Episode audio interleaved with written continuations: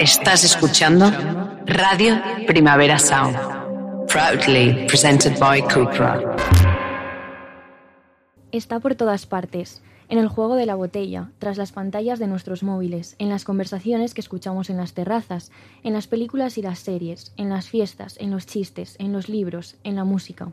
Annie Ernaux, en su libro Memoria de chica, lo define como el gran secreto susurrado desde la infancia, que no es entonces ni descrito ni mostrado en ninguna parte, ese acto misterioso que introduce en el banquete de la vida, en lo esencial. El sexo nos acompaña desde niñas, aunque al principio no lo percibamos. Se va dibujando en el horizonte, primero como un portal a atravesar, luego como una promesa. Pero el sexo es muchas veces un regalo envenenado. Sea como sea el encuentro sexual, la atmósfera que lo cubre se vuelve frágil, quebradiza, los límites entre el placer y el dolor se vuelven difusos, cualquier gesto o palabra tiene la capacidad de elevar o de herir. Entrar en el mundo del sexo sin herramientas es, por tanto, peligroso. Nunca tuve educación sexual. Fui a un instituto público y en algún momento de la adolescencia nos dieron una charla sobre cómo poner un condón.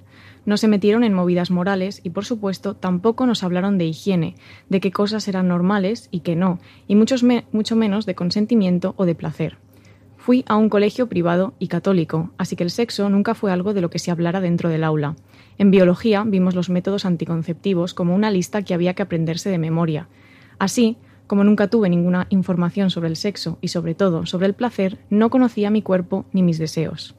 No tuve educación sexual, sentimental o afectiva hasta que empecé a tener relaciones sexuales con hombres. La primera persona con la que me acosté era un chico que tampoco había recibido educación sexual de ningún tipo y que había aprendido todo lo que creía saber del sexo viendo porno mainstream. Así que durante cinco años de mi vida toda mi experiencia sexual consistió en dar placer a mi pareja y en obviar cuestiones como si yo tenía o no orgasmos, ni uno si me dolía, o la inmensa mayoría de las veces si me apetecía, siquiera. No perdí la virginidad cuando lo hicieron mis amigas y me resultaba complicado entender que mi cuerpo procesaba el deseo o la atracción de manera distinta. Para cuando quise tener una relación con 18 años, ya se presuponía que sabía cosas que efectivamente no sabía y que seguramente sigo sin saber hoy. La primera vez que intentamos follar, no pudimos. Yo pensaba que había algo mal conmigo y con mi cuerpo, Nunca se me pasó por la cabeza que quizás no estaba lo suficientemente excitada y que estar tensa lo hacía todo peor. Y estaba tensa porque inconscientemente sentía que follar bien y darle placer a mi novio era una especie de deber. He echado de menos que me explicaran qué tipos de relaciones podía haber. No se me ha explicado nada fuera del sexo heterosexual, nada sobre el sexo con mujeres. Todo eso, lo que yo habría necesitado, lo que nosotras habríamos necesitado, era un espacio huérfano.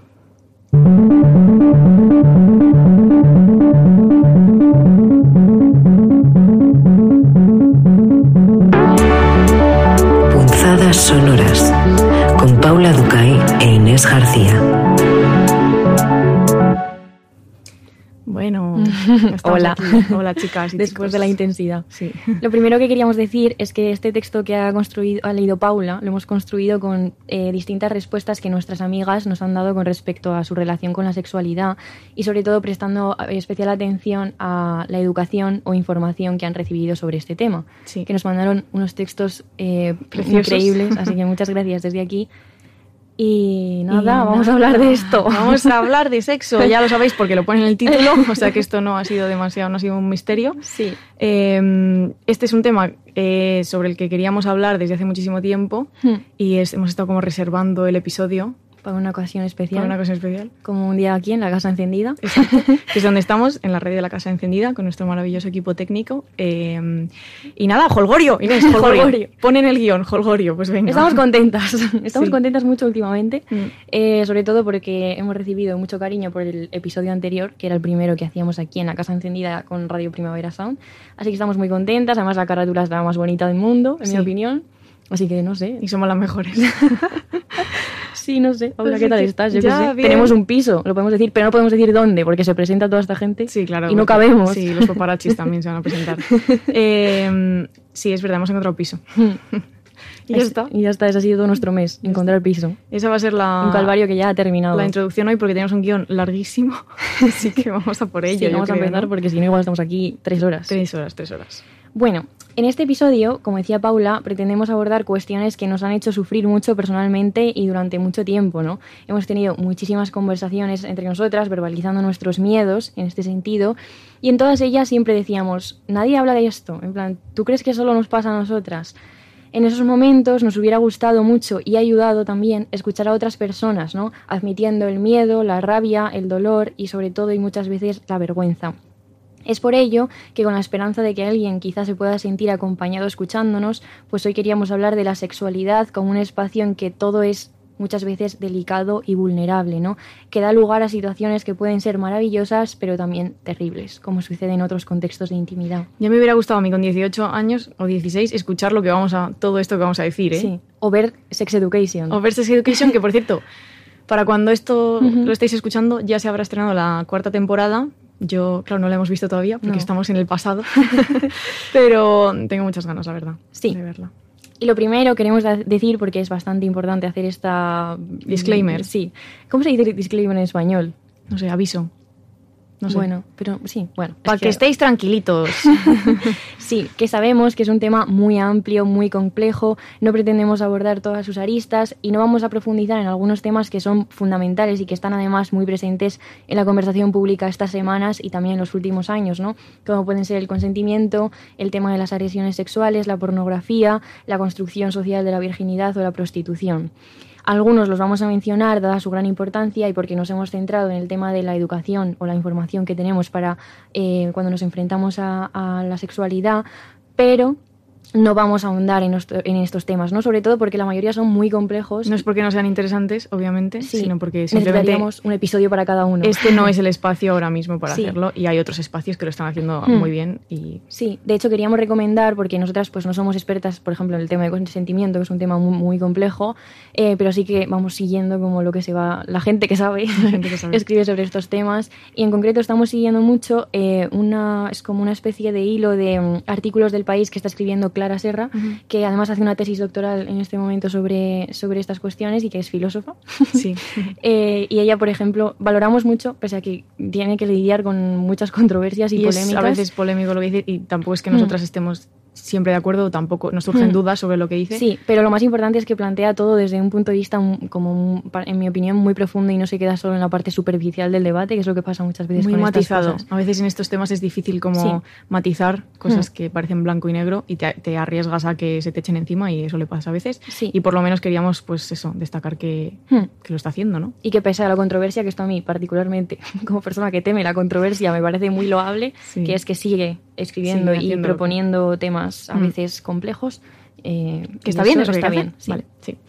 Em, bueno, y eso, nosotras no somos sexólogas, evidentemente. Esto no es, no es un consultorio. Por si había que, que quedara claro. para nada, ni, ni, ni profesionales sanitarias ni expertas en el tema, pero bueno, vamos a hablar de algunas cosas que hemos investigado y que nos han parecido interesantes y, y nada. Lo primero que queríamos hacer es contaros, eh, cuando les preguntamos a nuestras maravillosas amigas, que de nuevo un besazo desde aquí a todas, que son chicas además, todas listísimas y estupendas, por supuesto, eh, y había muchos puntos en común en sus testimonios, eh, teniendo en cuenta además que no todas son españolas, que no todas han recibido educación o pública o privada, en Y fin no todas tenemos la misma edad. y no todas tenemos la misma edad. Bueno, el primer punto en, en común, que es lo que va a articular un poco el guion de hoy, es la falta de educación sexual. Que es, esto es una cosa que a mí me pone muy de los nervios. y la falta también de diversidad en la poca educación sexual que tenemos, ¿no? Como que no se exploran otras formas de relación sexual fuera de la heteronorma, ¿no? Esto todas lo sabemos. Eh, que no hay un conocimiento del propio deseo, ¿no?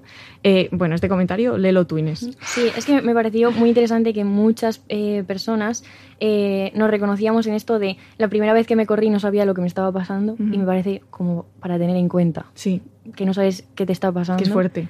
En efecto. Sí. Eh, la importancia también, otro de los puntos era la importancia de las conversaciones entre mujeres, no lo mucho que ayuda a hablar, sobre todo con las amigas. Luego vamos a citar algunos datos con porcentajes de con quién hablamos de estas cosas, ¿no? Eh, y luego otra cosa que es que de verdad esto me rompe la cabeza, que ninguna se había masturbado hasta iniciar sus relaciones sexuales con otra persona. O sea, que tú empieces a tener sexo antes de masturbarte, que es muy fuerte. Hmm. Chicas, si hay alguien aquí escuchando de, de pocos años, esto mal, esto hay que dar la vuelta, ¿vale? Primero una cosa y luego la otra. Sí. Preferiblemente. Y más allá de esta encuesta personal, hemos querido leer algunos informes que también hablamos de que es una, una forma de literatura, ¿no? De, bueno, sí, literatura. Mm. Eh, nos referimos a estos así hechos por organismos más oficiales, ¿no? Que suelen tener eh, una aproximación como cuantitativa a través de encuestas, pero también cualitativa, que es muy difícil de hacer y muy compleja. Y han, muchos de estos informes han hecho grupos de conversación, han ido a los institutos a hablar con los padres, a hablar con los alumnos. O sea, que son muy completos y además tienen detrás una carga teórica, ¿no? Sí. Con un enfoque, eh, claro, pues feminista, pues Sí. ¿qué vamos a traer aquí? Algo del opus. Pues, Pues no, no. por lo que sea. Claro. Entonces hemos leído muchos y lo que hemos hecho ha sido eh, mezclar toda la información que hemos sacado para agruparla. Entonces no vamos a ir uno por uno, pero sí queríamos nombrarlos así eh, rápidamente, pues porque son la fuente que, que hemos utilizado Y hay que citar las fuentes. y por si os interesa. En APA. por si os interesa. El primero es Informe de la Juventud en España en 2020, que seguramente a muchas personas les suene, que la directora era María Teresa Pérez Díaz eh, y participó Pablo Simón. Puedes contar tu movida con Pablo Llega Simón? mi momento. Este señor y yo somos casi compatriotas. Bueno, compatriotas porque somos riojanos, Mm. no por- de, de pueblo, no, porque yo soy pueblerina 100%. Pero fuimos al mismo instituto y entonces le he visto muchas veces, pero nunca me atrevo a decírselo. Entonces ya lo sabe. Hola, Pablo. Increíble. Nos dio clase de historia la misma persona. Tenemos amigos en común. J. Punto se llama nuestro profesor de historia. J. Punto, ¿eh? No voy a desvelar Increíble. identidades.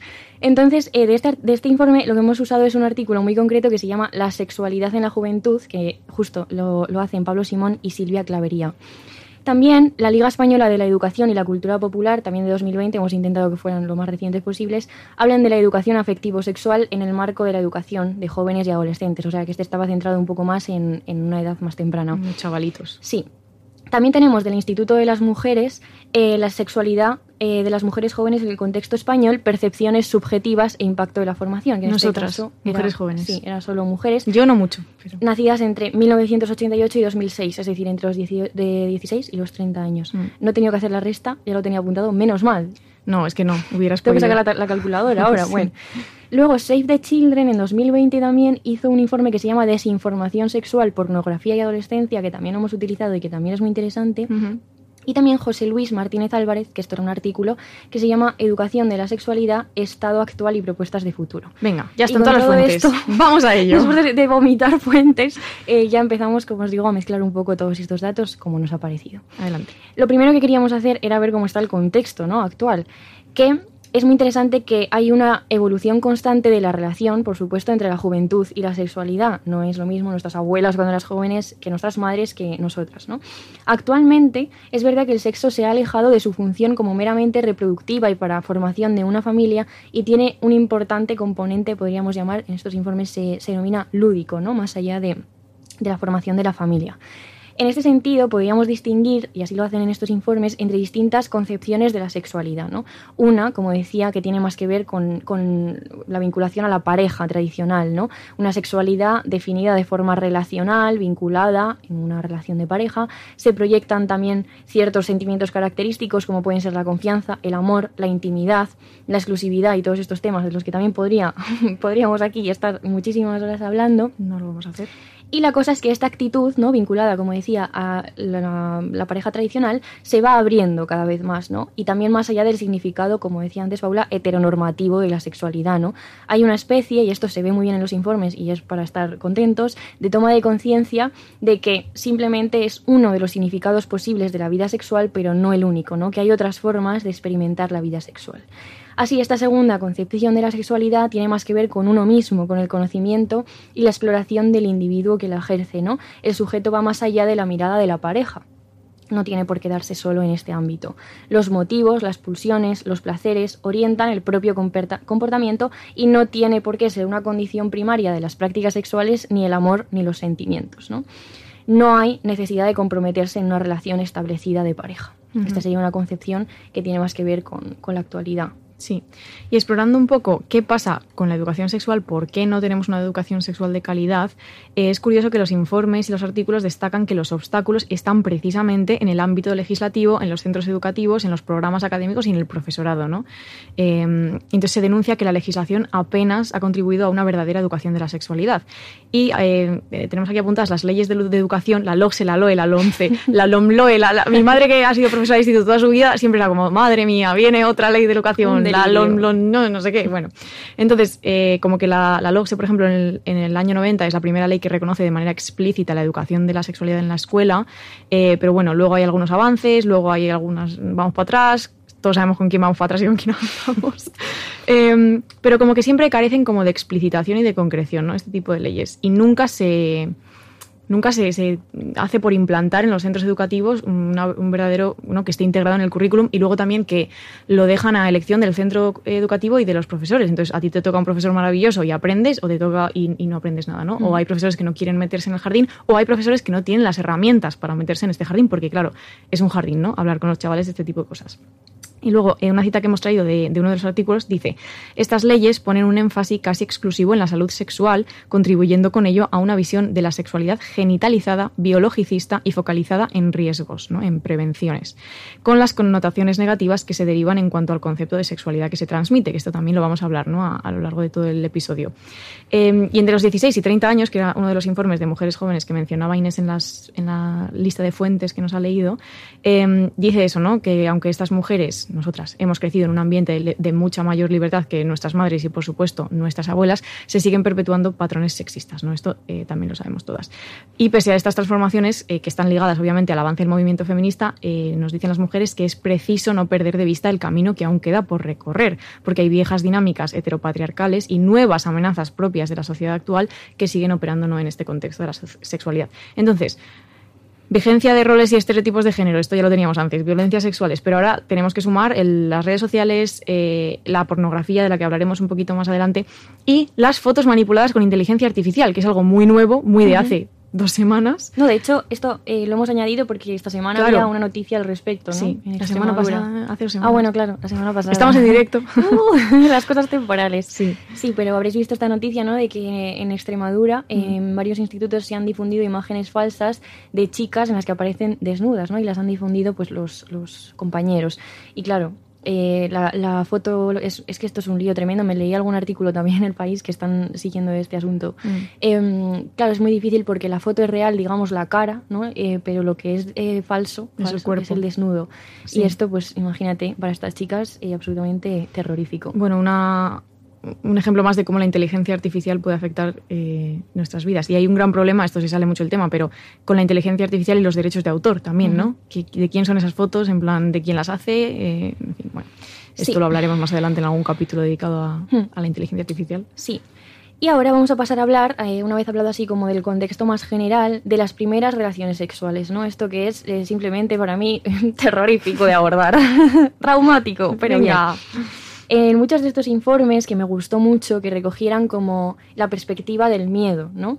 El miedo en las primeras relaciones sexuales está relacionado con más o menos dos cosas, el no estar a la altura y la vergüenza sobre el propio cuerpo, ¿no? Eh, aquí otro disclaimer que tenemos que hacer, que es que estos, en estos informes hay una perspectiva con respecto a las encuestas, eh, muy dividida entre la categoría de hombre y la categoría de mujer. Muchos de ellos llaman la atención sobre que sería necesario y que hay un camino por recorrer para añadir otras categorías a estas identidades de género y algunos incluyen otro, la, ¿cómo se dice? La casillita esta de otro o de no binario o algo así. Pero bueno, que eh, actualmente todavía estas investigaciones están muy centradas en estas dos categorías, así que los datos que vamos a dar eh, pues se corresponden. Creo que espabilen. Se corresponden así, sí, espabilen.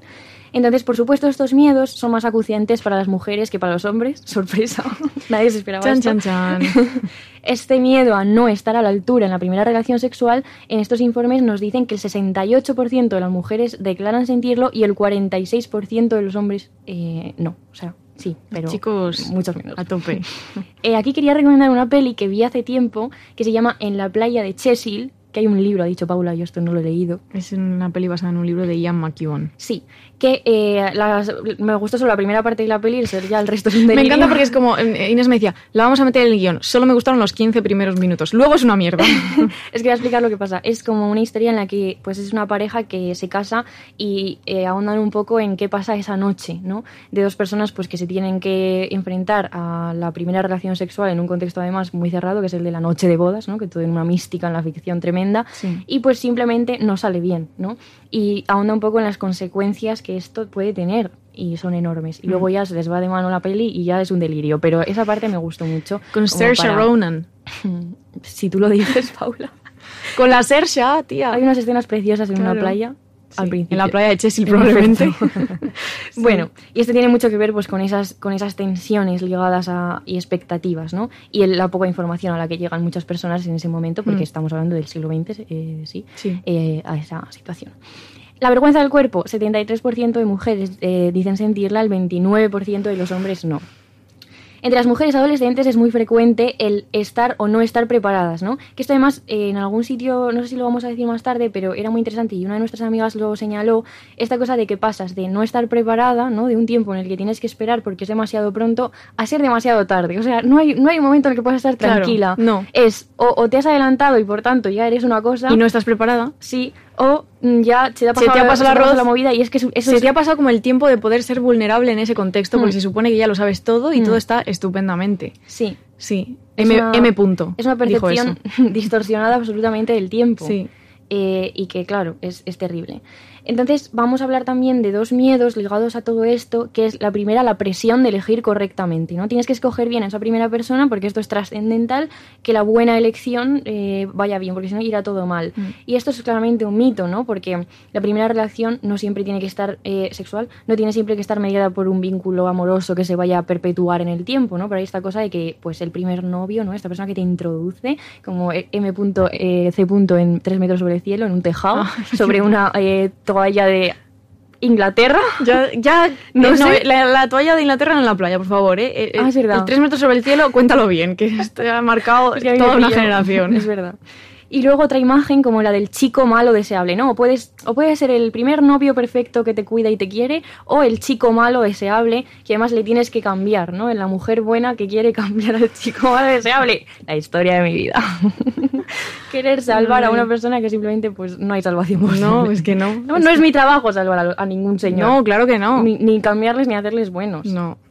Eh, yo me voy a quejar aquí sobre muchas ficciones comerciales de que leen mucho eh, adolescentes, chicas, sobre todo adolescentes y chicas eh, jóvenes, con la etiqueta esta de Young Adult, que es la nueva etiqueta para los- este tipo de libros, eh, que son eh, libros comerciales caca.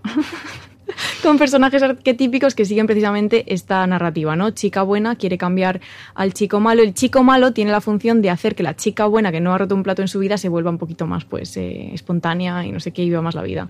Yo es que tuve que leerme un libro de estos para el- un máster que hice. Un máster, como si tuviese siete, solo tengo uno. El máster que hice y madre mía, de verdad, qué mal lo pasé, qué mal lo pasé. Bueno. Mm. Queríamos traer también otro de los libros que hemos utilizado para este guion, es, se llama Sex Book, una historia ilustrada de la sexualidad, que está publicado en Lumen, que, gracias por cierto que nos lo mandaron, Mm.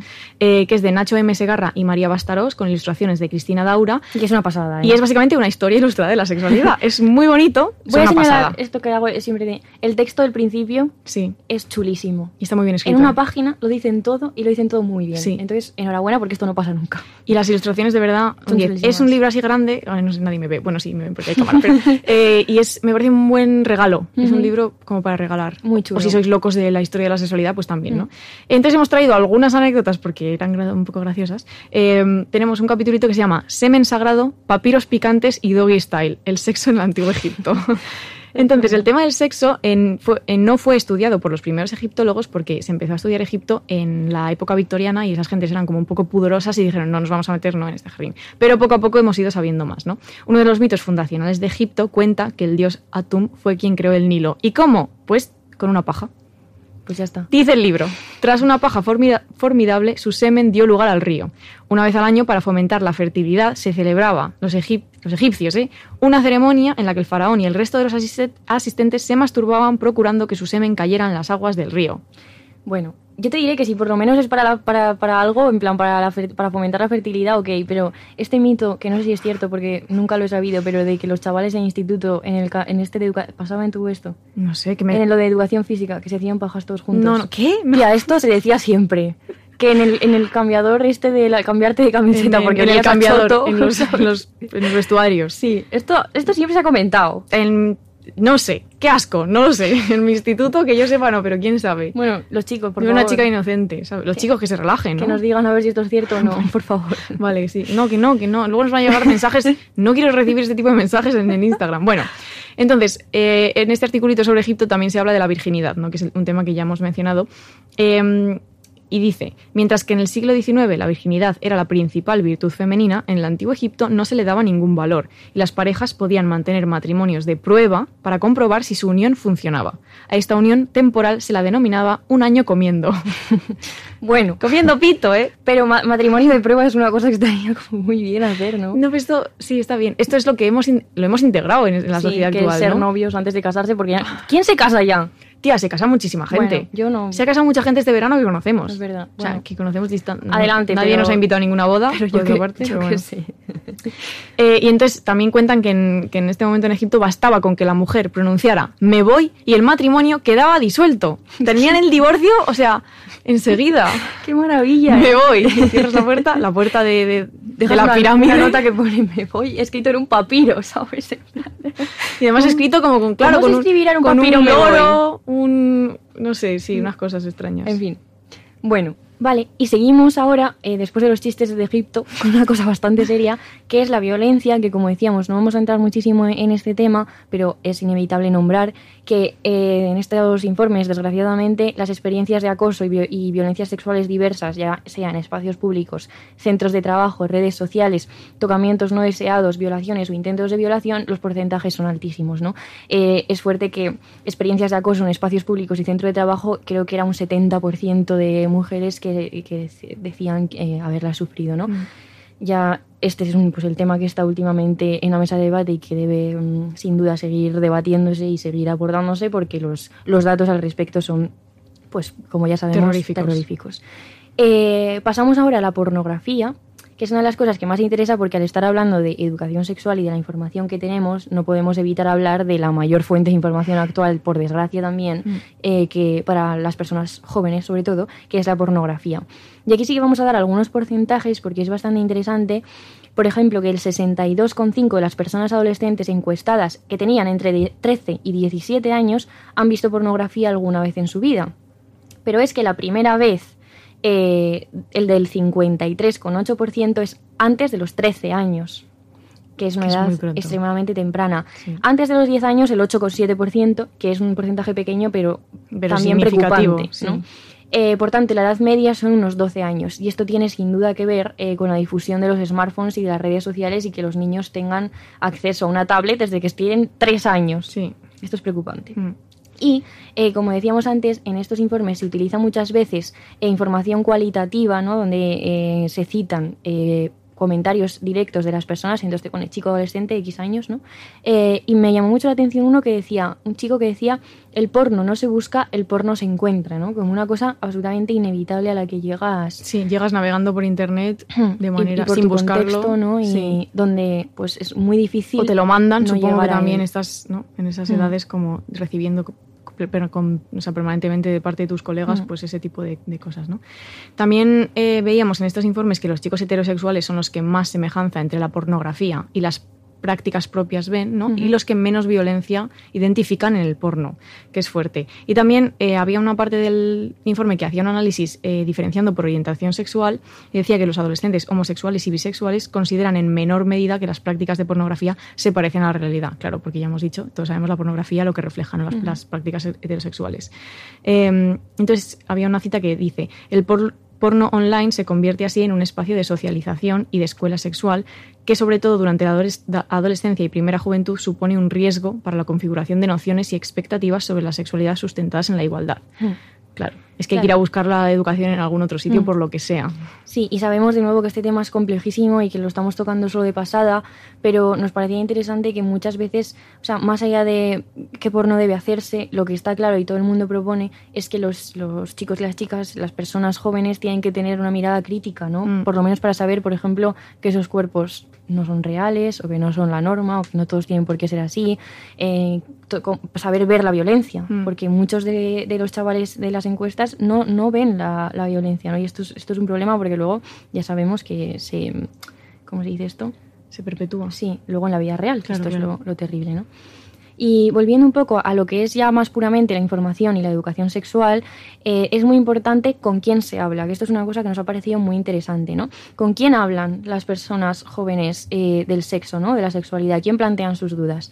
Las mujeres mantienen conversaciones sobre el sexo con las amistades con un porcentaje arrollador, ¿no? Casi el, el 80% em, eh, de, las, de las preguntas o de los, de los comentarios acerca de esto se hacen con las amigas. Con la pareja el 65,9%, ¿no? Y luego, fíjate, la familia, ¿no? Las madres 11,5 y hermanas 10,1 ningún tipo de mención a padres, por supuesto. hermanos. O sea, creo que aparecían, pero como que no había ni porcentaje, ¿sabes? Porque evidentemente. Y nos gustaba mucho porque el otro día estuvimos en el primer deforme semanal en directo de esta temporada. Sí, somos unas privilegiadas. Las chicas, sí. sí. Que por cierto, somos mecenas. Hombre, Como debe ser, simplemente. Y todo el mundo debería hacerse mecenas. Mecenas del Patreon de deforme semanal. si estáis escuchando esto y no habéis pagado vuestros euros, sí. os toca. Pues en un momento dado del directo, que fue súper divertido y súper interesante, ellas decían que las mujeres hablamos entre nosotras, ¿no? No solo en el ámbito de la denuncia por acoso o abuso sexual, que es en el que hablaban ellas en el contexto de lo que está pasando últimamente, sino también en esto, ¿no?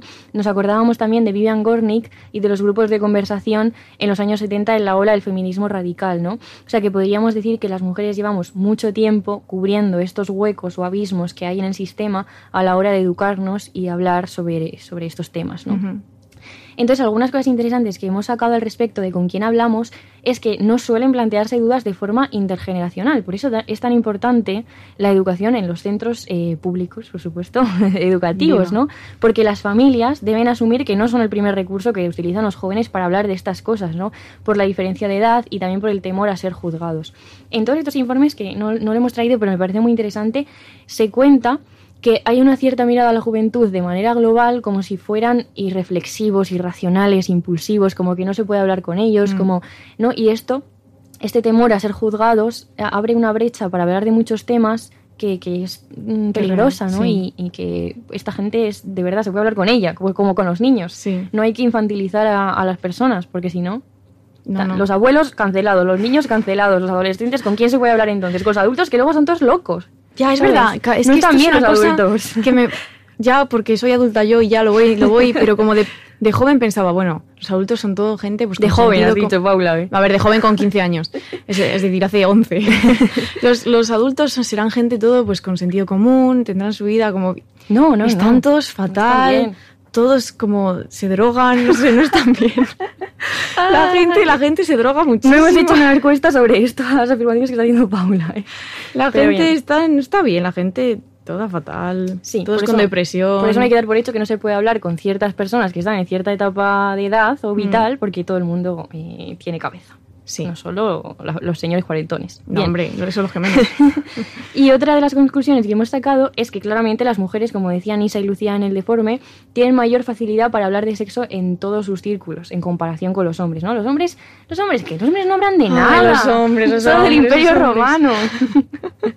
madre mía, es que, se lo pregunté a mi padre y me dijo que sí, ¿eh? que sí que piensa el Imperio Romano. Y madre, ¿qué? Casi se divorcia en ese momento. Bueno, un beso desde aquí a mis padres. Em, hablando de que los hombres no hablan, una, eh, queríamos traeros un artículo de Héctor García Barnes del Confidencial que se titula Los hombres que solo se relacionan con otros hombres, que además ha dado a pie a otros artículos que no vamos Demenciales. A, vamos a nombrar aquí. Quería decir que estoy a esto, estoy haciendo un, muy chiquito, chiquito, de pagar la suscripción al Confi solo para leer los artículos de Héctor. No quiero leer nada más que eso. Hmm. Eh, entonces, bueno, hablaba de este tema de, que los, de cómo los hombres, eh, bueno, les cuesta como hablar de sus emociones, que esto es una cosa que siempre, ¿no? Todos sabemos.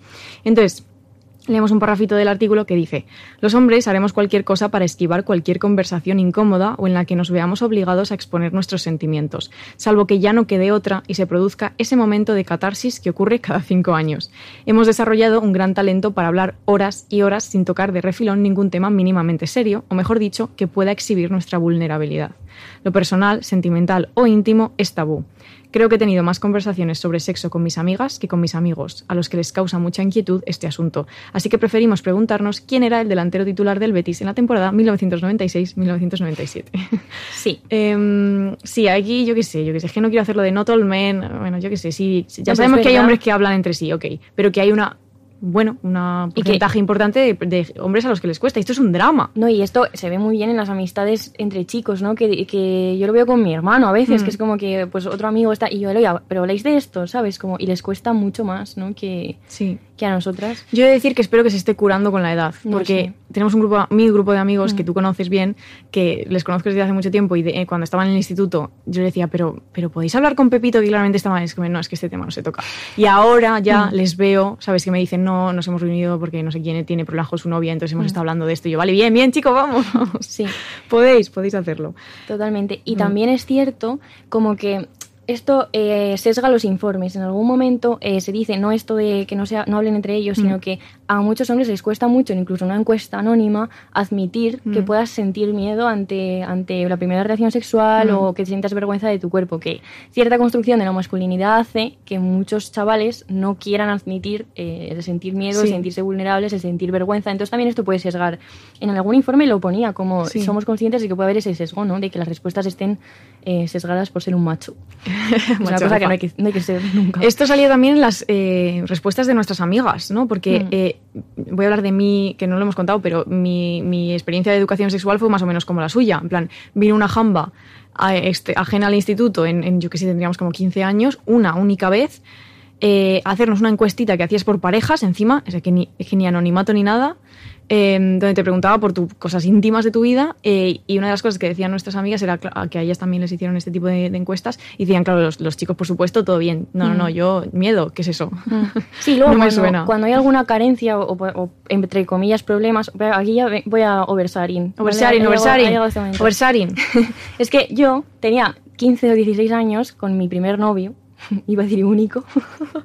bueno, ya, ¿Sabes entro- que esto- estoy entrando en un esto va a, ser, un reel luego, bueno, ¿no? no, no, esto no, por favor. El caso que yo tenía 15 años y pues iba bastante a mi ritmo, ¿no? En, en estos asuntos. Y se hizo una canción por parte de los amigos del susodicho, Ay, que es un trauma que llevaré conmigo siempre en el corazón, que era nombre y acabado en hito, no voy a decir pi, hito. Pepito, di Pepito. Pepi- ah, bien. Pepito, virgencito, Inés no te toca el pito. Era la canción. Se hizo con una inteligencia artificial, pero allá por 2000. En fin, era una voz así como la de Google Maps, ¿sabes? El caso que era Inés no te toca, ¿sabes? Como Claro, claro. en cuanto hay una carencia de que consideras de, eh, tío, estás tardando demasiado, no sé qué, ¿para qué estás con ella? Pero la culpa es mía, ¿sabes? Siempre como que está puesto el foco en que yo estoy, por eso seguramente hablas mal con- más con tus amigas, porque eh, tú eres Claro. siempre el foco de la culpa, Sí. eres la estrecha, eres la... ¿No? Mm. Como que ellos están mucho más a salvo de eh, todas esas cuestiones. Pues es que no hay que tocar pitos que no se quieren tocar. ¿no? Y menos que yo estaba tranquilísima con 15 años diciendo, venga, unos bailes y ya está. Y, y- y me querían, yo qué sé, yo qué sé, muy Sí, mal. Muy mal. No, pero, o sea, fuera de bromas, esto es una mierda, o sea, esto es terrible. No, claro, obviamente, esto nos Esto es reímos, terrible. pero no, no. Sí, ahora ya porque ha pasado el tiempo y ya supero mis traumas, pero como que podría estar eh, muchísimo rato haciendo una lista de cosas de este tipo Mm. eh, que- o cosas que se veían en el instituto, las típicas listas de eh, las que son vírgenes y las que no, las que, Bueno, es que, que es eh, yo recuerdo todo momentos absolutamente terribles y menos mal que mi grupo de amigas del instituto éramos todas como que estábamos muy a la par y En el entonces eh, ritmo, claro sí. y eso hacía como que nos sintiéramos todas mal pero juntas que también Sí. es una cosa bastante porque había gente haciendo cosas que no quería hacer solo por encajar en las dinámicas Esto sí. Y de aquí la importancia de la puta educación sexual. Por favor, pónganse las pilas las- las- los señores y las señoras que tienen que encargarse de esto. y de hablar con nuestras amigas Eso siempre. eso siempre sí. A mí me, ha- me ha costado, o sea, muchi- he tardado muchísimo en empezar a hablar con, nuestra- con mis amigas de sexo. Solo hablo contigo, de hecho. o sea que. Vaya conversaciones se podrían Bueno, estar aquí. mira, no, son no. muy divertidas No las vamos a contar. Bueno. Eh, bueno, vamos a traeros otra anécdota del maravilloso libro de Sexbook, una historia ilustrada de la sexualidad. ¿Qué es la historia? Bueno, agarraos, ¿vale? La historia de Hildegard Rodríguez. Esto yo no sé hasta qué punto esta historia es conocida, porque ni a Inés ni a mí nos sonaba de nada. Pero luego la busqué en la Wikipedia y hay una página de Wikipedia que habla de esta mujer y hay algunos artículos, o sea que igual lo conocéis y era carencia que es española porque pese al nombre Sí. que parece como alemana es Rodríguez luego que podría ser de Arnedo porque hay muchísimos Rodríguez Arnedo, Es, eh, Hilda Rodríguez de Arnedo. No. Vale, entonces, la traemos porque, bueno, porque sale en el Sexbook y porque fue una mujer que participó muy activamente en la Liga Mundial para la Reforma Sexual, que fue una organización formada en 1928. Pero ella, Hildegard, eh, murió virgen y estaba muy reprimida en lo sexual. ¿Por qué? Bueno, pues porque Hildegard fue una niña prodigio que su madre, eh, Aurora Rodríguez, básicamente diseñó, ¿no? Ella quería una hija prodigio y dijo, vamos a ello. Entonces, ¿qué hizo? Escogió a un padre biológico que solamente para quedarse embarazada le midió el- Hildegard lo de la inteligencia lo del IQ dijo alto adelante y el padre biológico en cuestión resultó ser un cura ah bueno pero si era listo aunque bueno los curas con Bueno. no ser otra cosa que Con no ser P punto ya tienen bastante. Sí. Un, Eh, un beso a los curas. Bueno, no. no, es que no. Vale, entonces el padre biológico era un cura. Esto ya, yo- vamos a pasar por alto esto porque es que no hay tiempo para meterse en esto, pero bueno, lo dejo ahí. Eh, pero qué fuerte, ¿no? Entonces Hildegard nace, aprende a leer con dos años, eh, con cuatro ya tocaba el piano, con 14 empieza varias carreras en la universidad, derecho, medicina, un montón de cosas. Derecho medicina, ¿eh? Y más, y más, y más, contaban en, en el libro. Eh, empieza a participar en el PSOE, en la UGT, y su madre creía que estaba destinada a ser una gran intelectual de izquierdas. Eh, y como hemos dicho, ¿no? participa activamente en el movimiento por la reforma sexual. eh, dice en el libro, abogó por una natalidad consciente y reivindicó la separación entre sexo y procreación, que es lo que hacemos actualmente, ¿no? que es una de las primeras cosas que hemos dicho. Pero su madre, una persona que claramente no estaba bien de la cabeza, eh, la vigilaba muy, muy de cerca e impedía que tuviese ningún contacto sexual y la cortaba mucho en su vida social. Eh, quiere que su hija sea una especie de marioneta, ¿no? Y cuando Hildegard, por ejemplo, comienza a estar decepcionada con el PSOE, ¿quién no ha estado alguna vez decepcionado con el PSOE? ella acercarse a posiciones más cercanas al republicanismo radical de la época, y con todas las tensiones que esto y el hecho de que Hildegard empezara a tener una intensa vida social, porque luego, bueno, os leéis la Wikipedia, ¿vale? No te puedo contarlo aquí todo. Pero Algún día igual podemos contar esta historia con calma. Bien, sí, sí. Porque sería muy chulo. Ahora estoy corriendo mucho, pero bueno, todas estas cosas se juntan en una bola y hacen que la loca de la madre dispare a Hildegard cuatro tiros mientras esta duerme eh, y la mata en el acto y ya ahí se acabó. Es fuerte. Y en el libro de Sexbook está titulado como La Virgen Roja, que es, por cierto, un, un apelativo que también se le pone a Simone Bale. Podría hacerse una serie como la de Rosa Peral de esto. Hostia, ya ves. ¿A que sí? De hecho, lo primero que dicen en Sexbook, en el, en el barrafito, es no entendemos cómo Netflix no, no, no ha hecho ya... Pero yo creo que había una película que iban a hacer, no sé, he leído por Mm. Bueno, ahí. en fin, vamos a investigar esto. Adelante, Mm. pero que vayáis a leer la, la wiki, la wiki de Hildegard. Sí. Y ahora vamos a pasar un poco a centrarnos en cuál es la realidad de la educación afectivo-sexual en España, eh, que ya lo hemos ido dejando un poco entrever, pero ahora vamos a, a profundizar un poquito Spoiler, más. Está mal. sí. En España, los currículos no cuentan con un contenido obligatorio y estructurado que incluya estos contenidos en todas las etapas, que esto es muy interesante porque normalmente se incluye solo en los objetivos de la etapa secundaria obligatoria, o sea, en la ESO. Em, claro, ¿y los niños qué? Aquí somos partidarias, ¿Los niños qué? lo siento por quien le joda, de que los niños también tienen que recibir algún tipo de educación sexual supuesto. y emocional Que y esto afectiva. Ha sido un tema maltratado en la esfera pública por cierto partido vomitivo que se llama Vox, como Sí. vomitivo, que empieza los dos por, por V, que decían que esto era, yo qué sé, yo qué sé, no voy a decir ni lo que decían, pero en fin, No. que un niño sepa lo que es, eh, o sea, que un, simplemente, me acuerdo de algunos vídeos que salieron con Mm. cuentos en este sentido, que un niño sepa que una persona no tiene por qué tocarte si no quieres, Mm. si, si, y si no es, ¿no? En Si un no es una persona de-. Claro, eso me parece una cosa Sí. absolutamente fundamental, pero bueno, en fin, no tienen, eh, bueno, no voy a ponerme a insultar a nadie que no se puede aquí. Entonces, Hay que leer Heredarás la tierra de James Smiley. Simplemente digo esto y me Pero, voy. Paula, que sí, que de sí. repente. Es que tiene un poquillo de cosas. a mí, de verdad, ¿Qué? mm, qué libro, eh. Ya, pues eso. En sexto piso, En sexto piso. leedlo todos.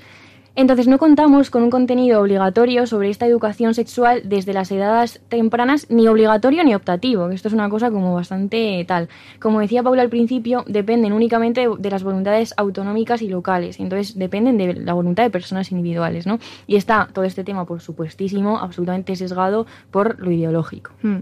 Depende de quién gobierne y depende de quién dirija las movidas, pues... o quien esté en el centro educativo. Sí. sí. Porque luego, bueno, claro, hablábamos en plan, ¿qué, dirá, qué dirán en los colegios del Opus? Claro, Nada. pues te- cosas terroríficas. De hecho, una de nuestras amigas, ah, bueno, no sé si era ella o en algún otro sitio, los vídeos estos sobre el aborto que ponen algunos colegios privados y Ay, religiosos de co- una- Ah, sí, como eh. una persona con unas tijeras sacando un, un- un feto. Nuestra amiga P. Punto lo tuvo que sufrir en su colegio privado y católico de Chile, concretamente. Terrible.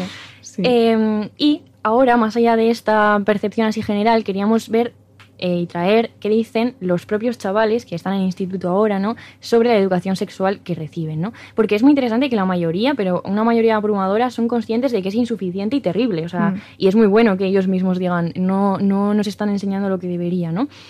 ¿Qué dicen? Que son intervenciones absolutamente esporádicas, cuyo mensaje se pierde en el tiempo porque no hay continuidad. Yo esto lo hemos hablado también nosotras y yo me acuerdo que vinieron igual dos, tres veces a- en toda la Nada, ESO. nada. Es que tiene que ser como, no, te- no sé si semanal, pero Mm. mensual, sí, Mm. X horas al mes de hablar de este tema. ¿no? Y era pues dos horas de- llena de risas, porque claro, es un tema pues mm, difícil de tratar con adolescentes y bueno, pues muy mal. Eh, además, esto es- me parece súper interesante, como que siempre la información se divide entre lo que está bien y lo que está mal. Entonces ya te están diciendo que si haces lo que está mal, mejor no lo digas, ocúltalo, ¿no? Como que no, no se abre la posibilidad de tener dudas y decir, bueno, esto que se supone que está mal, eh, no hay más matices, ¿no? Solo está lo que está bien y lo que está mal. Habrá más, más variantes, ¿no? Luego es una visión biológica, reproductiva y sobre todo pues heterosexual, ¿no? Que está centrada absolutamente en la penetración. Que esto lo dicen muchísimos eh, chicos y chicas. en que no hay otras formas de relacionarse en cuanto a, pues no hay relaciones homosexuales, por ejemplo, ni otras prácticas, ¿no? Eh, y no abarca, sobre todo, prácticas que los adolescentes llevan realmente a cabo. Mira, esto me acuerdo que cuando yo era eh, adolescente, en La Rioja empezó a haber unas prácticas, eh, bueno, terroríficas, voy a decir una, el muelle, no voy a explicar lo que es, ¿vale? No, no, cállate. Todo cosas terribles. Y, pues, por ejemplo, si sabes que en un lugar concreto se está teniendo lugar esto, que lleva lugar a enfermedades de transmisión sexual, posibles embarazos, situaciones de violencia, mm. ¿por qué no das charlas sobre si se lo están haciendo, en plan, ¿sabes? Aunque esté mal, eh, mal, considerado como que no es lo que debe hacerse, si se está haciendo habrá que tratarlo, ¿no? Habrá que hablar de ello, no lo sé. Mm. Entonces, Además, también lo que decía Paula antes, con lo de los libros de la gente esta, iba a, a insultar, pero no, ¿cómo he aprendido? Soy mayor quién quieres insultar? Bueno, entonces hay información a través de productos culturales, pero no información completa, ¿no? Acerca de todas estas dudas. Y lo que decíamos también antes, este enfoque adultista, ¿no? Del control y la vigilancia, que luego hace, claro, que los chavales no vayan en su casa a sus padres a plantearles dudas, problemas, miedos que tengan, ¿no? Y sobre todo, muchas veces falta un enfoque de igualdad de género y feminista que tenga en cuenta la dimensión afectiva, es decir, las emociones. Que esto es una cosa que tampoco hemos ahondado porque no daba para más, pero muy interesante que se llama educación afectivo-sexual en estos informes, pensando que no solo tienes que hacer algo centrado en las relaciones sexuales que implican contacto entre cuerpos, digamos, mm. sino también todo lo que rodea las relaciones, ¿no? La afectividad, las emociones. Y una cosa que también hemos comentado nosotras, que no solo te enfrentas a estos temas cuando, cuando practicas esta, esto, sino que te rodea todo el rato. O sea, la sociedad está absolutamente sexualizada. No lo habremos pasado tú y yo mal en vamos a jugar a la botella, vamos a jugar a decir verdades. Claro. A lo de alguien se ve un chupito, si has hecho un trío, no sé qué. Yo, pero por favor, esto, esto demencial, me voy a mi casa. claro, que puede situaciones muy incómodas y llevan a sufrir a muchas personas, ¿no? Mm. Y llevar a, pues, a, mentir simplemente por protegerte y todo este tipo de cosas. Mm. Pero vamos, que nos relacionamos con todo esto no solo cuando lo, ponemos en práctica, ¿no? Sino también en todo el rato. Entonces sería necesario como un enfoque más holístico. Por supuesto. Y también nos preguntábamos si alguien lo está haciendo bien o cómo habría que hacer bien todo esto, ¿no? Em, bueno, lo que acaba de decir Inés, ¿no? Que se necesita un enfoque que, que, que entienda la educación afectivo-sexual y para la salud como en una educación en sentido profundo y no como una instrucción, ¿no? que, como una caja de herramientas, que no se puede educar solamente desde el riesgo, desde la atribución de actitudes irresponsables, ¿no? lo que decías de esto está mal, eh, y que se necesita una comprensión del deseo ¿no? como pieza clave en todo esto, entendido como una emoción y no como un deseo irrefrenable, que los adolescentes tampoco son bonobos, o sea, es que esto no funciona así. Sí, ah, que, em, esto es una cosa que miden muchos informes. Em, ¿Piensas que los hombres tienen un impulso irrefrenable? Y la, el porcentaje de personas que piensan que esto biológicamente es así es altísimo, ¿no? Como estos grandes mitos que, se han perpetuado durante mucho tiempo, que esto es peligrosísimo. Hombre, evidentemente, ¿no? Sí. Es peligrosísimo, ¿no? Y entonces hemos buscado algunos ejemplos de gente, gente que igual lo está haciendo mejor. Nos salían, por supuesto, los países nórdicos, que antes, justo antes de venir a grabar, estamos desayunando eh, y hemos dicho, no sé hasta qué punto es un mito esto de que en los países nórdicos lo hacen todo mejor. Yo creo que habrá parte de verdad y habrá parte de mm. mito. ¿no? La, cuestión es que la educación sexual en Suecia es obligatoria desde 1955 eh, y es, por supuesto, bastante más avanzada que la nuestra. Y aún así, eh, leí una encuesta en la que un gran porcentaje, pero en plan 96% de los estudiantes encuestados se queja de que no es suficiente. O sea, para que veamos hasta qué punto los chavales son conscientes de que no, que no es suficiente. Decían concretamente que no les daban suficiente información acerca de agresiones sexuales ¿no? y de cómo lidiar con eso. En Dinamarca, por ejemplo, otro país que okay, tiene una semana del sexo en la que se organizan charlas y talleres en los colegios y se les ponen deberes también a los padres, porque esto no lo estamos diciendo mucho, pero es importante. Eh, una de nuestras amigas, C. decía que ella en su casa, sus padres siempre habían vivido la sexualidad de manera muy abierta y que no había problema en mencionar el sexo, no había tensión ni incomodez a la hora de ver escenas sexuales en la tele, pero que nunca llegaron a tener una charla y ella decía, me faltó eso porque, o sea, hay dudas que solo te surgen cuando empiezas a tener relaciones sexuales, o sea, no vale con una charla antes mm. y ya está. ¿Sabes? Porque hay cosas que solo puedes plantear cuando ya has tenido algún tipo de experiencia, porque el sexo es tan sumamente complejo, ¿no? Que esto solo es así. Entonces me acuerdo de ella cuando veo lo de Dinamarca y que les ponen eh, deberes a los padres, ¿no? Em, y entonces, una vez hemos visto eh, la realidad de, la percepción que distintas personas tienen sobre la sexualidad y todo esto, nos gustaría hacer una reflexión, que vamos a ello, que es cómo proponer alternativas a la pornografía, que ya hemos dicho que es como el principal la principal fuente de educación, por desgracia, como desde dónde proponemos como sociedad, como, bueno, sí, como artistas incluso, otros modelos posibles. ¿Y qué vamos a hacer? Pues traer la ficción, por supuesto, es nuestra respuesta para todo, eh, porque nos gusta mucho y porque creemos que tiene eh, una mm. gran, gran importancia en este ámbito y para ello vamos a hablar de películas. Sí. Y de cine. Concretamente de Creatura, de Elena Martín Jimeno. Em, bueno, voy yo a me, me, da cosa hacer esto porque, o sea, tengo aquí puesto en el guion no contar demasiado. es verdad. Porque es verdad que es una película que creo que esto pasa con todas las películas en realidad, pero bueno, que cuanto menos sabes mejor. Mm. Entonces, no quiero desincentivar a la gente a no escuchar esta parte del episodio, pero bueno, Solo vamos a contar así como cosas Pero vamos a contar un poco alrededor de la película, mm. ¿no? Sí. Y para ello vamos a usar también eh, un episodio de un podcast que se llama Reinas del Grito, que es de, de de Fed, que hemos hablado de ella bastante, que editó un libro en Blacky Books que usamos en una, una sobre carta. el miedo, claro. Sí, en alguna carta. Y es, o sea, el podcast es de Blacky Books también, tiene una, hay una radio. Entonces va Elena Martín Jimeno allí y hablan un poco pues de la peli y de, y de todo esto. Y también tenemos que decir que justo después de grabar el, el episodio anterior, Anulación, justo esa tarde, fuimos a ver Las chicas están bien, de Itza Sorana. Itza mm, en fin. ¿Qué vamos a decirte? Todo mi corazón es que ya lo tenía antes, pero es que ahora, Dios mío. Y salimos del cine en plan, pues ya está todo aquí. En plan, todo lo que hemos contado en el episodio de una Anulación lo han dicho ya. En plan, que no salga, que ya con ver esta peli. Claro, ya, veis la peli, en plan, veis a Bárbara Leni y ya está. Es que ya eso ya se queda curado. Y entonces es curioso que ahora hemos visto Criatura hace eh, unos días y justo nos sirve para esto. Entonces ya, o sea que muy bien el cine español por mujeres a la lo están ¿eh? diciendo todas las chicas ya. Y cinco lobitos y como que llevamos un tiempo como que es el mejor tiempo para, para vivir y para ir a un cine, ¿eh? en mi están, opinión. Están muy a tope. sí. Bueno, como decíamos antes, la verdad es que al salir de criatura salimos con muchas más preguntas que respuestas, que creemos que es una cosa muy buena. Yo me puse como loca a leer entrevistas de, de Elena, que además habla que parece que, que, está escribiendo, en plan, todas las entrevistas yo decía, pero ¿cómo hace estas frases Qué esta bien chica? Hablan.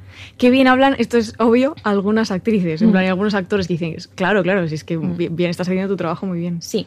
Y eh, seguramente todas estas dudas tienen que ver con que se tratan muchos temas y hay muchas capas, ¿no? Es la historia de una mujer que pierde el deseo sexual e inicia un viaje de introspección, ¿no? Y nosotras cuando vemos la peli le acompañamos en ese viaje hacia su adolescencia y su infancia. A la hora de hacer la peli, ella y Clara Roquette, se llamaba que era la, co-guionista, entendían el deseo como un universo muy complejo y que puede dar miedo, ¿no? que es justamente lo que, lo que nosotras queríamos, queríamos traer aquí. En el caso de la peli hay miedo en varios niveles, ¿no? el miedo a no entender su propio deseo, el miedo de los demás ante su deseo, ¿no? sobre todo cuando es niña y adolescente. Em, y también es muy interesante la relación con su familia y concretamente con su padre.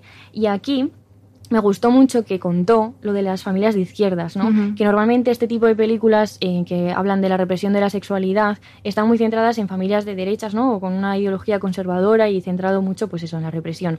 Y sin embargo, ella decía que en las familias de izquierdas también es interesante verlo, ¿no? Porque por ser de izquierdas, y, este, en, el caso de su padre se ve muy bien, eh, no tienes por qué tener una información y una comunicación acerca de estos temas eh, tal, sino que, pues, para nada, de hecho, será lo normal con su padre están muy unidos, ¿no? El personaje y su padre, pero explora cómo se relaciona la niña en la infancia, ¿no? Y, cuando empiezan también a notar a su alrededor comportamientos que para él son extraños, ¿no? Y cuando descubre, aunque mm, sin ser consciente del todo, la masturbación, ¿no? O la niña, sí. Bueno, sí. Mila, ¿no? Sí, el personaje de Mila. Cuando la regañan, ella no entiende por qué, que esto, la escena de que le pide a sus padres ir a casa de un amigo, no vamos a contar mucho, perdón, pero bueno, como que eso me pareció muy fuerte porque le estás regañando y de verdad que es una persona no entendiendo por qué y no hay manera de dar una explicación por, por el pudor o por el, mm. por el miedo a admitir que te da miedo su deseo, justamente, ¿no? O su, su acercamiento a, una persona que además no tiene por qué estar relacionándose con ella mm. de manera sexual, ¿no? Elena en, Reinas del Grito, en el podcast, dice también que el auto, eh, o sea, otro gran tema es la autoestima. Ah, no sé decir esa palabra, autoestimulación infantil, ¿no? Que cuando hablas con psicólogas te dicen que es muy normal y que no tiene nada que ver con la sexualidad tal y como lo entendemos ya cuando somos adultos, ¿no? Pero sin embargo, esto está muy sexualizado por nosotros, ¿no? Por los adultos, que sí nos paralizamos ante, ante estos hechos y no sabemos gestionarlos muy bien. Claro, sí. Entonces, Elena en la entrevista también hablaba del tema de la castración, ¿no? Ella lo llama así cuando los padres, como ha dicho Inés, cortan las expresiones de deseo de la joven Mila, sobre todo, bueno, de la niña y también del adolescente, pero Elena dice que aunque tú cortes eso, el deseo siempre va a salir por algún sitio. Y es mejor que salga por un sitio que tú puedas no controlar, pero sí ayudar a esa persona a gestionarlo, ¿no? Em, por ejemplo, hay una escena, ah, pequeño, no es un spoiler, pero bueno, en la que la joven está en el ordenador y se conecta con la webcam con otras personas y no vamos a especificar qué es lo que pasa, pero esa es una manera de, o sea, sale por ahí, mm. porque igual no la has guiado bien, ¿no? Dice eso, que hablar de sexo en la familia sigue siendo tabú, ¿no? Eh, y, sobre todo el tema del no entender que ha dicho Inés, ¿no? Que, el no entender qué es lo que estás haciendo mal porque los, los, propios padres o la familia no tienen herramientas para explicarlo, pues puede llevar a mucho sufrimiento y a mucho dolor, ¿no? Evidentemente. Claro, es que ver a tus padres realmente asustados por algo que tú no entiendes que, porque es lo que estás haciendo mal o qué es lo que mm. por qué les asusta claro lo de ir a dormir a casa del chico cuando mm. tiene yo que sé 15 años ¿no? es doloroso y hay un tema clave que permea eh, toda la peli no que es que parece que sentir deseo es peligroso para las mujeres no o sea que esto es un discurso sobre el placer que es terrible no lo decía también Elena en, en entrevistas en la película ella ella y Clara lo, quisieron hacer así, que nunca se demoniza el deseo de Mila, de la protagonista, ¿no? En ninguna de las etapas que vemos representadas en la cinta. Son los padres los que quizá pues sienten miedo y ponen como obstáculos y trabas y tal. Y esto conecta con la educación sexual de manera eh, muy directa, ¿no? Que si solo se basa en la prevención y en avisar a los adolescentes de los múltiples peligros que conlleva el sexo, pues nunca tendremos una educación sexual y una sociedad pues sana, si es que es mm. cuestión de salud, no otro tipo de salud, pero salud. Y también, juntando, o sea, a raíz del tema de la peli, queríamos hablaros de una nueva profesión mm de la que se está hablando, bueno, se está empezando a hablar en España un poco más, que es la coordinación de intimidad en el cine y en la televisión también. Em, en España, por ejemplo, las plataformas como Netflix y como Amazon empezaron a contar con la figura del coordinador de intimidad en 2021 en las producciones audiovisuales y ahora os vamos a contar eh, qué narices es esto, por si alguien no lo sabe. Pero, por supuesto, en Estados Unidos empieza un poco antes, eh, sobre todo a partir del 2017 con todo el movimiento del Me Too, ¿no? que afecta a muchas cosas y, entre otras, a cómo se trata eh, el desnudo, las escenas íntimas, la sexualidad de los actores y las actrices en, los rodajes. ¿no? Entonces, vamos a empezar por lo que no es un coordinador de intimidad o una coordinadora de, definir cosas, ¿eh? Sí. lo que no es. Lo que no es, no son policías, no son vigilantes, no están en los rodajes para coartar la creatividad. Es una profesión que requiere un perfil y una formación muy, muy, muy específicos y hay muy pocas profesionales acreditadas para estos puestos en España. Creo, creo, ¿eh? Que son cinco personas, cinco mujeres. Eh, que, desempeñan estos papeles, ¿no? Eh, y entonces su, su, trabajo consiste, lo primero, en un trabajo de mediación, ¿no? En acordar con los actores que con qué cosas están cómodas, con qué cosas no están cómodos o cómodas, eh, si hay mucho tacto, si no hay mucho tacto, ¿no? Todo el, conocimiento. Tienen que conocer, por supuesto, cómo funciona un rodaje, tienen que coreografiar las escenas íntimas, porque esto es algo que también dicen muchos actores, ¿no? Que eh, eh, ¿cómo se dice esto? Freda o Frida, o que es el, como el espacio este en internet, en Instagram lo tenéis, que ha sacado una serie de vídeos estos meses sobre esto y entrevistando a, actores, y creo que era Martiño Rivas, que contaba que esas escenas siempre nos parecen a los espectadores como como ala, un volcán de paseo, no sé qué, y que realmente están muy medidas, muy coreografiadas, son muy frías y por supuesto son incómodas, ¿no? Casi siempre de, grabar. Em, entonces, ellas tienen que hacer todo esto, ¿no? Coreografiar, planificar las escenas íntimas, los desnudos. Em, integrar las escenas en la narración, que me pareció muy muy interesante, porque esto no pueden quedar las escenas de sexo como un pegote, que a veces parece que están ahí solo para que se vea un poco de, teta y a, seguir con la historia, ¿no? Entonces ellas trabajan también como con la parte del guion, ¿no? Que es muy, muy interesante. Claro, y no significa coartar la improvisación, ¿no? Sino delimitar el espacio donde se puede dar esa improvisación para que todo el mundo se sienta seguro, ¿no? Así que no es un rol como puritano, ¿no? Sino todo lo contrario, porque pretende ampliar y mejorar el tratamiento de la sexualidad en la ficción. También es muy interesante la brecha generacional, ¿no? Porque las nuevas generaciones de intérpretes ven como algo normal que exista esta figura de los mm. coordinadores de intimidad, por ejemplo, en series como las que hemos nombrado de Sex Education, en Euphoria, ¿no? Que en todas la tienen. Bueno, en Criatura, Sí, en criatura ahora hablaremos. Eh, en España, como decíamos, pues se ha tardado varias temporadas en tenerlas, por ejemplo, en Élite, ¿no? Que Élite ha hecho un daño, que, claro, que hablábamos em, que son escenas... ¿Pero tú has eh, visto Élite? Yo he visto, no he visto de Elite entera, pero he visto la, primera temporada sí, por ejemplo, y desde luego, pues no puedo hablar de lo demás porque mm. no lo he visto, pero sí que eran escenas de sexo de gente muy joven, porque se supone que son, que esto es otro, otro tema, eh, chavales de 15 años que en realidad tienen 30, ¿no? Pero las escenas de sexo son bastante, eh, bueno, pues eso, eh, pues de que lo ves con 15 años y dices, hermano, yo esto, ¿sabes? Como un ejemplo bastante terrible. Porque, y han tardado creo como 5 o 6 temporadas en incluir coordinadores de mm. intimidad, coordinadoras, perdón, de mm. intimidad en en el rodaje. Sí. Entonces, em, eh, como decía Paula con los vídeos, hay una como labor de divulgación y hay muchos artículos últimamente y tal, por si os interesa este tema, para entender qué es esta figura, por qué es necesaria y por qué ayuda al rodaje, ¿no? Y esto es bastante evidente que la gente está más contenta, todo fluye mejor, tiene que haber una conversación para eh, coordinar estas escenas íntimas y no es algo que se hace como en el último momento por, por incomodidad y pues todo el mundo como nervioso, ¿no? Sí. Y entonces ahora venimos a hablar, qué ilusión, de dos chicas que están haciendo esto a través de un proyecto que se llama Intim Act, Muy bien elegido el nombre, la verdad, un 10. Sí, está genial. que son las coordinadoras de intimidad que han utilizado en, utilizado, bueno, que, han, participado, perdón, en, criatura. Que son Tabata Cerezo y Lucía Delgado, ¿no?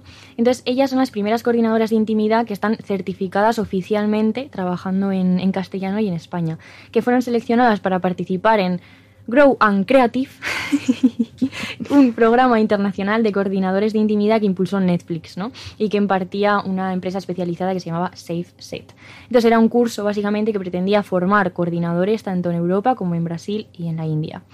Lucía y Tabata, en una entrevista para Fotogramas, decía, Tratamos de buscar cómo contar la historia a través de los cuerpos. A veces parece que las escenas sexuales son un apéndice. Queda una cosa que no tiene que ver con la narración. Hay que ver cómo puedes contar esa relación, cómo se mueven esos personajes en la intimidad. Que eso es lo que decía Paula, ¿no? No que salgan cuervos desnudos, generalmente de mujeres. Cuervos. Cuerpos cuervos. Por salir, no porque tengan que salir, sino que tengan un sentido y que cuenten también una historia. Y entonces nosotras hemos escrito a Tabata y a Lucía. Sí, para que nos mandaran unos audios por profundizar un poco más allá de, esta figura y, preguntar algunas cosas más. Pues, bueno, más concretas y que ellas evidentemente pueden contestar mucho mejor que nosotras. Sí, que nos han surgido y que tienen que ver también pues, con este episodio. Y eran fans de punzadas, hemos descubierto. Que esto siempre es bonito cuando pasa. Sí, nos conocían. Y entonces eh, la primera pregunta es, le hicimos a Tabata y le preguntamos un poco qué, qué papel tiene la ficción a la hora de educar y el sexo a la hora de narrar una historia, ¿no? Porque si hemos traído aquí eh, todo esto de la ficción, era un poco para ver qué alternativas hay al porno y qué, deben, qué debemos hacer en otros proyectos culturales para que sirvan como modelo o igual no tienen que servir siempre como modelo y esto es lo que le preguntábamos educar no sé si es una responsabilidad que se pueda exigir a la ficción.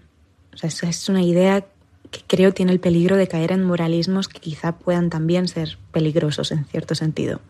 Creo que la ficción tiene que poder crearse desde una libertad creativa y que tiene que poder jugar con planos que quizá tienen más que ver con la fantasía también.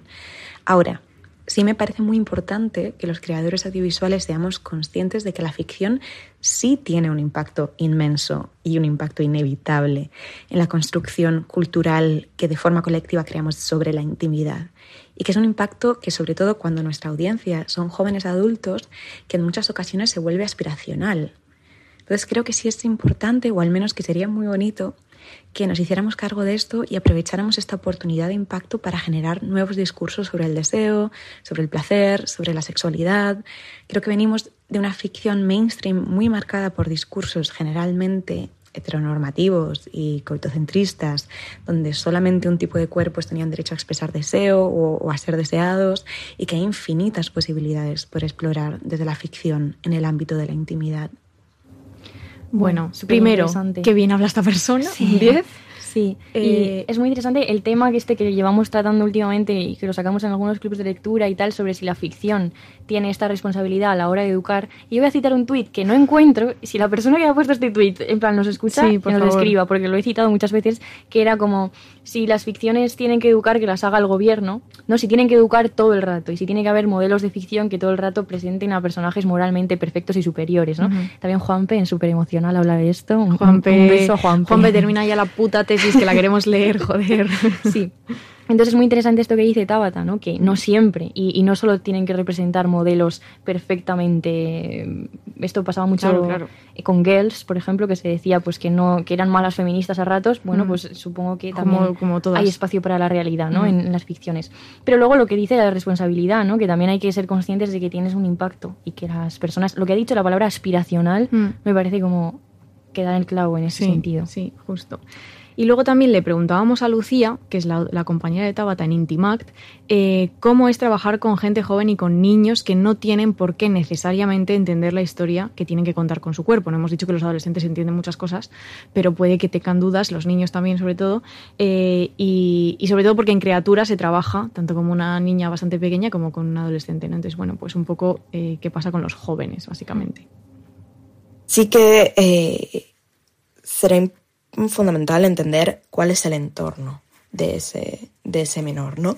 Eh, qué tipo de, educación está recibiendo, em, en lo que pueda tocar incluso al material que estamos tratando, eh, pues si es de intimidad, de un contenido más eh, sexual, pues entender un poco cómo está siendo educado en ese sentido en, en su casa, pero sí desde luego hacer de nuevo que esta experiencia que se está viviendo en la ficción, ahí sí que nos aproximaremos de una manera más lúdica, eh, por un lado, eh, y siempre desde la protección en el sentido de que esta experiencia genere el menor impacto posible de cara a luego, de nuevo, en su vida, en su vida privada y a cómo ese, ese niño pueda relacionarse con ese material en el futuro o pueda, a la hora de que lo puedan ver eh, los compañeros de cole, imaginemos, ¿no?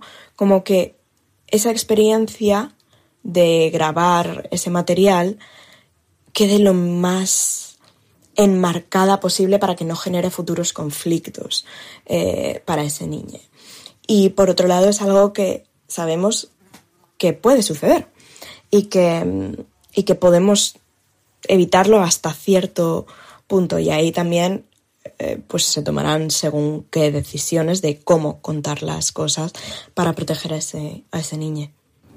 Me gusta mucho esto porque, claro, yo como que no había caído en qué consecuencias tiene eh, después, efectivamente, si lo ven tus compañeros o si tú como actúas cosas en un rodaje que luego quizá tengas como escenas parecidas en tu vida y cómo eso se, ¿no? Cómo intersecciona. Sí, y es un ejemplo buenísimo de lo que hablábamos antes, ¿no? Que los niños son entidades con las que puedes hablar y hacer este trabajo, ¿no? De explicar no solo qué va a ser el rodaje, sino también después y lo antes, porque ella dice que hay que saber el entorno de la familia, cómo está educando en este sentido, ¿no? Que sabe el niño. No puedes ponerle simplemente en el rodaje decirle, haz esto, ¿no? Claro, claro. Eh, porque sería injusto y, y además, pues no, no tiene ningún sentido. Sí. Pues nada, eh, si sois directoras, guionistas, productores, productoras, pues yo que sé, contratada a Tabata y a Lucía. Pues sí, y muchísimas gracias por porque nos han enviado los audios. Nos encantaría hablar con ellas más pausadamente. Seguro que en algún interesa momento mucho este tema. Es fascinante. Estamos llegando a la recta final del episodio. y nos hemos muerto, ¿eh? Y nos hemos muerto. Fascinante. Bueno, queríamos hacer un poco así como una conclusión, digamos, a todo esto, ¿no? Porque hemos traído como cosas así muy, muy distintas porque en este episodio queríamos plantear que es muy habitual vivir la sexualidad con miedos e inseguridades, pero que todavía existe un pacto de silencio muy vigente en torno a todo esto, ¿no? No hablamos de miedo solo en el momento del encuentro sexual, también hablamos de sentirnos pequeñitas ante conversaciones, alusiones, menciones al sexo, ¿no? Quizá a veces nos hemos sentido, nos sentimos o nos, seguiremos, nos seguiremos sintiendo inútiles, incompletas o portadores portadoras de un problema, ¿no? Podemos sentir incluso que estamos desperdiciando nuestro cuerpo joven medianamente atractivo y deseable, que esto es una cosa terrorífica de sentir. Esto es terrible, pero en mayúsculas sentir también un espacio, un vacío instalado entre las costillas y la columna vertebral que se abre como una grieta cuando tienes que enfrentarte a situaciones en las que el sexo es un factor predominante. Sí. Y también queríamos acabar con la idea, por si hay alguien escuchándonos, eh, tirándose los pelos o, yo que estoy llorando, eh, con la idea de que estos miedos no tienen por qué durar para siempre, ¿no? Hmm. Eh, que es una de las cosas que más se siente cuando tienes, bueno, yo he estado años en los que este tipo de asuntos eran el principal, la principal fuente de sufrimiento de mi vida y piensas que vas a seguir para siempre. RT. Más uno. Pero luego, pues claramente siempre hay que tener en cuenta que no, ¿no? Que, que, los miedos se pueden abordar, se pueden transformar, quizás siempre permanecen ahí, pero pues de maneras más amables. Sí. Y entonces quien piense que el sexo siempre será un problema no tiene por qué serlo, ¿no? Eh, con comunicación, con cariño y sobre todo con amigas, eh, todo puede cambiar a mejor. Y ahora, bueno, tenemos un final sorpresa. Pero antes de eso nos vamos a despedir. Con Bartes. Con, Bartes, que no lo tengo aquí porque no tengo conexión en el guion, entonces solo tú tienes a Bartes. Digo que se lo salta al señor, ¿no? Vale, es verdad que es, sí. Nosotras Llevo todo el episodio queriendo decir, um, pero vamos a parar para explicar que no es que nos hayamos olvidado de Bartes, simplemente que queríamos hacer este tema y no siempre Bartes casi siempre tiene algo, pero... Sí, de hecho, sobre sexualidad es verdad que tiene muchas cosas, si os interesa, en, en Bartes por Bartes, el libro que es una especie de autobiografía, Paula casi tira el estudio entero, pero no ha pasado, por suerte. Perdón, perdón, es que es una mesa delicada. O yo peso mucho de repente. el caso que eso, en Bartes por Bartes tiene algún artículo sobre lo sexy, sobre un proyecto de un libro de sexualidad que tenía en mente, y sin duda en los fragmentos de un discurso amoroso hay frases eh, bastante potentes en cuanto a todos estos temas y la mayoría de ellas muy bonitas. Sí. Y de hecho, en la figura cuerpo tiene una cosa que nos parecía muy bonita para terminar con esta cosa de que el miedo no tiene que durar para siempre, no de la misma forma. eh, y así, pues hoy acabamos con él en vez de empezar, que es lo que hacemos siempre. Pero bueno, aquí libertad. Hombre, claro. Libertad, que estamos en una comunidad de Madrid. Hombre, por supuesto, aquí donde más libertad hay. y dice Bartes, exploro el cuerpo del otro como si quisiera ver lo que tiene dentro, como si la causa mecánica de mi deseo estuviera en el cuerpo adverso. Esta operación se realiza de una manera fría y asombrada. Estoy calmo, atento, como si me encontrara ante un insecto extraño del que bruscamente ya no tengo miedo. Muy ¿No? bien. Muy bonito. Esto de poder acercarte al, otro Sin miedo. Es una maravilla. Y ahora, al final, sorpresa, Paula, explícalo. Vale, final sorpresa. Eh, tenemos un, un- Es que es un regalo. Vamos a estrenar una canción que sale mañana, que es el grupo Penélope, que es un grupo que descubrimos este verano porque nos escribieron, majísimos, y son muy, muy, muy, muy chulos. Eh, entonces, ellos sacan disco a principios del año que viene y como nos ha gustado mucho su música, queríamos traeros aquí eh, su nueva canción En primicia. que se llama Hasta la Vista. Mm. Eh, y es la historia de dos jóvenes que se mandan cartas salidas de tono, muy bien, y que se citan para verse entre el pueblo y la ciudad. Eso es lo que nos han explicado desde Penélope. Eh, y nada, aquí lo tenéis en exclusiva. Ojalá os guste tanto como a nosotras. Y nos despedimos hasta el Un próximo besazo. episodio. Y ya está, chica, yo qué sé. Un pues, saludo. Que apliquéis todo lo que os hemos enseñado. A educar. A educar, a educar. Pues nada, venga, vamos a escuchar la música.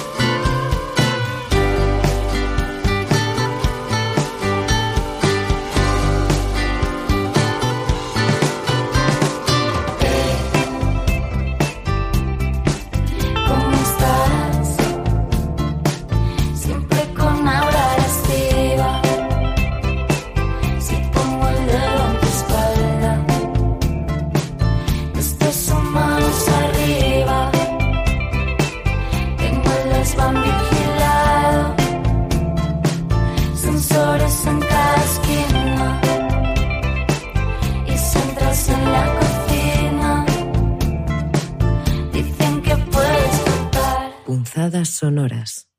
Con Inés García y Paula Ducay. Radio Primavera Sound, proudly presented by Cupra.